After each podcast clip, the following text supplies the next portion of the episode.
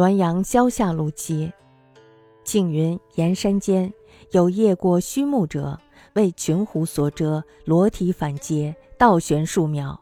天晓人始见之，夺体解下，是背上大书三字，曰“神还绳”，莫与其意。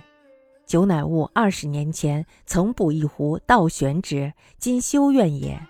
胡厚安先生访西崖新乐府中有“绳环绳”一篇，曰：“斜柯三丈不可登，谁灭其苗如毛生？帝而视之而倒崩。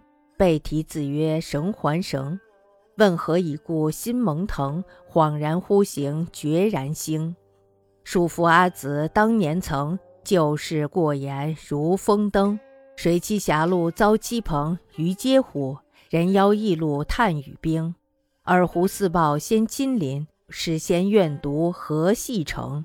余嗟乎！无为祸首兹可成，即此事也。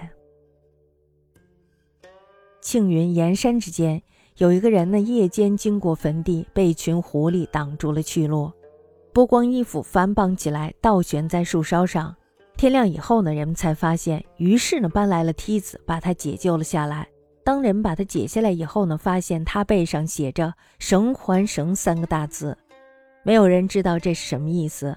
过了许久呢，这人才悟出自己呢在二十年前曾经捉到过一只狐狸，当时呢也是这样把它倒悬在树上，所以呢才有今日的报复。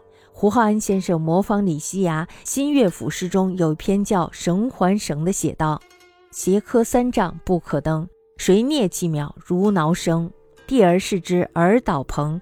背啼子曰“绳还绳”。问何以故？心猛腾，恍然忽醒，决然兴。束缚阿子当年曾，旧事过眼如风灯。谁栖狭路遭其棚？鱼嗟乎！